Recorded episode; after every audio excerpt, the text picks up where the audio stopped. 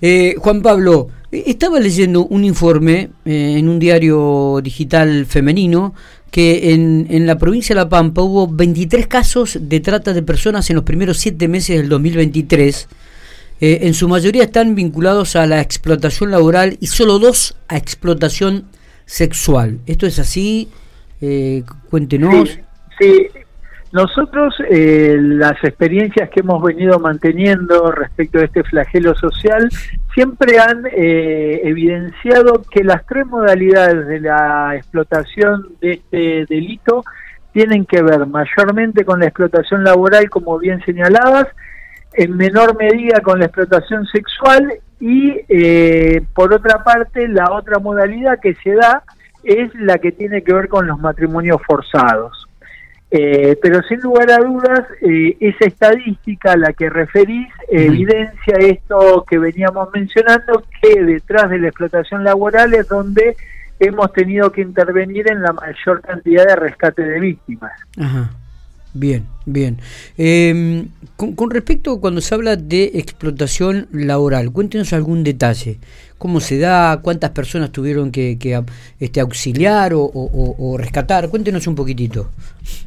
Bueno, eh, en la mayor cantidad de, de, oportunidades, o por, las me, por lo menos las que se referencian en esa estadística de lo que lleva de, del año, uh -huh. eh, han sido intervenciones con motivo de denuncias a la línea 145 por supuesta eh, producción del delito de trata con finalidad de explotación laboral, pero que no necesariamente hemos podido después eh, constatar o confirmar que estábamos ante el delito de trata. Uh -huh. La explicación tiene que ver porque hemos intervenido en diferentes procedimientos eh, en donde advertimos una situación eh, de indignidad eh, en la forma en que los trabajadores estaban desarrollando sus actividades, pero que no necesariamente conformaban todas las características que se tienen que dar para que estemos hablando propiamente dicho de un delito de trata. Uh -huh. Sí hemos advertido en todas esas intervenciones situaciones de precariedad laboral, pero bueno, naturalmente todo esto está en manos eh, de la justicia y de los organismos administrativos que tienen eh, que llevar adelante la investigación eh, puntual de cada caso para terminar de deslindar qué grado de responsabilidad le cabe a quienes de alguna u otra manera perpetraban eh, este tipo de situaciones. Uh -huh. eh, pero mayormente, sí, sí, tenían que ver con eh, situaciones laborales. Eh, de, bueno, acá se dio en Santa Rosa, tuvimos una, un procedimiento grande donde se e hicieron de manera simultánea cuatro allanamientos en chatarrerías y eran personas que estaban eh, eh, de alguna manera generando desarme de algunas de algunos eh, elementos para después vender el metal dentro del mercado y ahí por ejemplo estuvieron involucradas muchas personas en ese procedimiento. Eh, eh, hace relativamente poco tiempo atrás tuvimos un procedimiento ahí en, en, General Pico, no sé si recordarás, en una situación que involucraba a un trabajador de nacionalidad venezolana uh -huh. que eh, de alguna manera estaba siendo explotado eh, dentro del ámbito de una panadería. Eh, con lo cual siempre advertimos que los trabajadores que están eh, siendo sometidos a alguna situación de, de, irregularidad laboral o de bajo ya una situación delictiva dentro de estas características de la trata, eh, lo están haciendo o en cuestiones eh, de trabajo muy precario o en, eh, o en estructuras un poco mejor más desarrolladas, pero que igualmente tienen para con el trabajador uh -huh. un, un, trato de indignidad y de explotación. Juan Pablo, una pregunta. Ante cuando ustedes llegan a, ya a trabajar en un caso, ¿no? Es generalmente a través de denuncias de los propios emplea, de empleados, de otras personas que ven esa explotación. ¿Cómo, cómo llegan ustedes en general a los casos? Mira, es, muy es muy oportuna tu, tu pregunta porque tiene que ver justamente con lo que ocurre y lo que nosotros también desde acá tratamos de, que, que, ocurra y valga la redundancia. Eh, la mayor cantidad de las veces tenemos intervención por denuncias a la línea nacional gratuita y anónima que es la del 145. Cuando se produce la denuncia, a ese número se nos da inmediata intervención y nosotros a través de la Comisión Ejecutora del Programa Provincial de Lucha contra la Trata eh, abordamos eh, la situación con ese trabajo, eh, si se quiere, colegiado que tenemos entre todas las áreas gubernamentales que integran ese programa provincial. Pero en muchas oportunidades eh, la denuncia viene de, vecinos o vecinas comprometidas con estas cuestiones eh, y eh, habiendo advertido alguna situación sugestiva que les resulte irregular, hacen la denuncia al 145 o mismo a la subsecretaría o a la policía o a la justicia y a través de esa de ese compromiso asumido por un vecino o vecina podemos llegar también al conocimiento de la situación.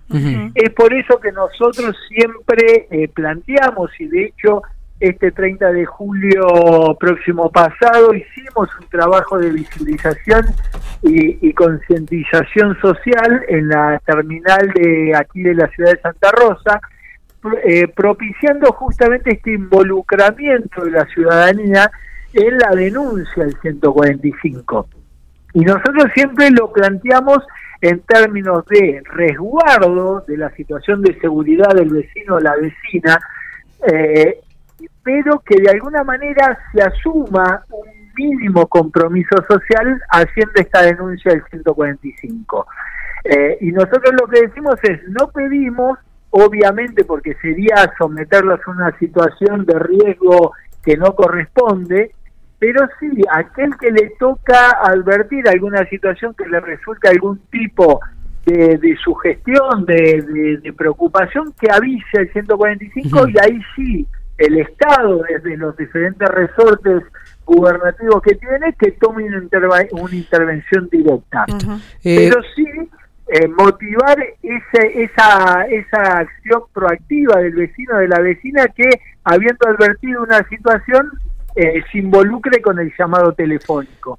Eh, dos, dos, cositas, este Juan Pablo. Primero, ¿son todas personas este, de nacionalidad argentina o algún extranjero? Bueno, acá el venezolano que, que hablaba de la panadería en Pico es un extranjero, digo, pero las otras personas que, que tuvieron que, trabajar, digo. Y después, eh, los puntos geográficos de la provincia, ¿dónde se da esto también? Mira, eh, en lo que va del año eh, la mayor concentración de los casos en que tuvimos que intervenir se dieron tanto en Santa Rosa como en General Pico.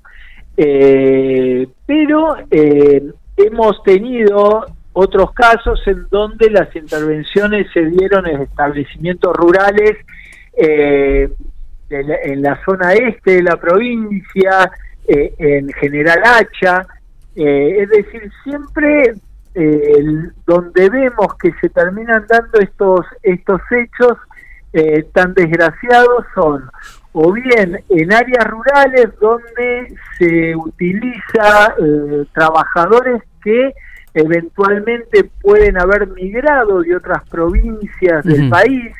En los casos de los hacheros de este establecimiento rural de Hacha, si te recordarás, eran gente, eran trabajadores procedentes del Chaco, eh, cuando también hemos tenido que intervenir ante eh, situaciones que eh, nos tocó intervenir por la migración que estaban sufriendo trabajadores también del noreste del país al valle fértil del Río Negro para lo que tenía que ver con la cosecha de todos los cítricos de aquella zona eh, también eh, veíamos cómo se trasladaba a trabajadores de provincias eh, con alguna dificultad en cuanto a su situación socioeconómica que de alguna manera motivaba o, presentaba la posibilidad de esta captación de estos trabajadores para ser trasladados a estas zonas que, de las cuales te hablo.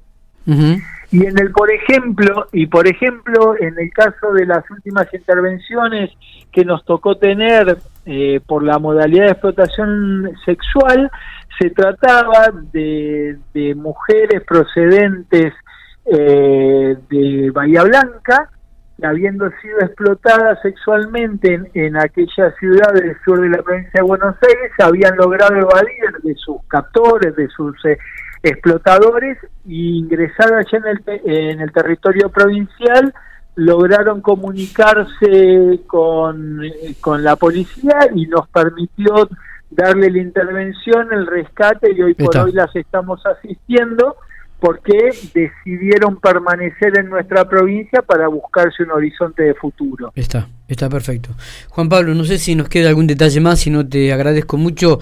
Recordamos que el día de, de, la trata fue el domingo pasado, si no me equivoco, o, hace 15 días atrás. Y Miguel, aprovecho la oportunidad para pedirle disculpas tanto a vos, al equipo y a toda la producción, porque sé que pretendieron tener este contacto conmigo sobre la fecha del Día Mundial de Lucha contra la Trata, pero diferentes compromisos laborales míos me impidieron eh, mantener este encuentro radial.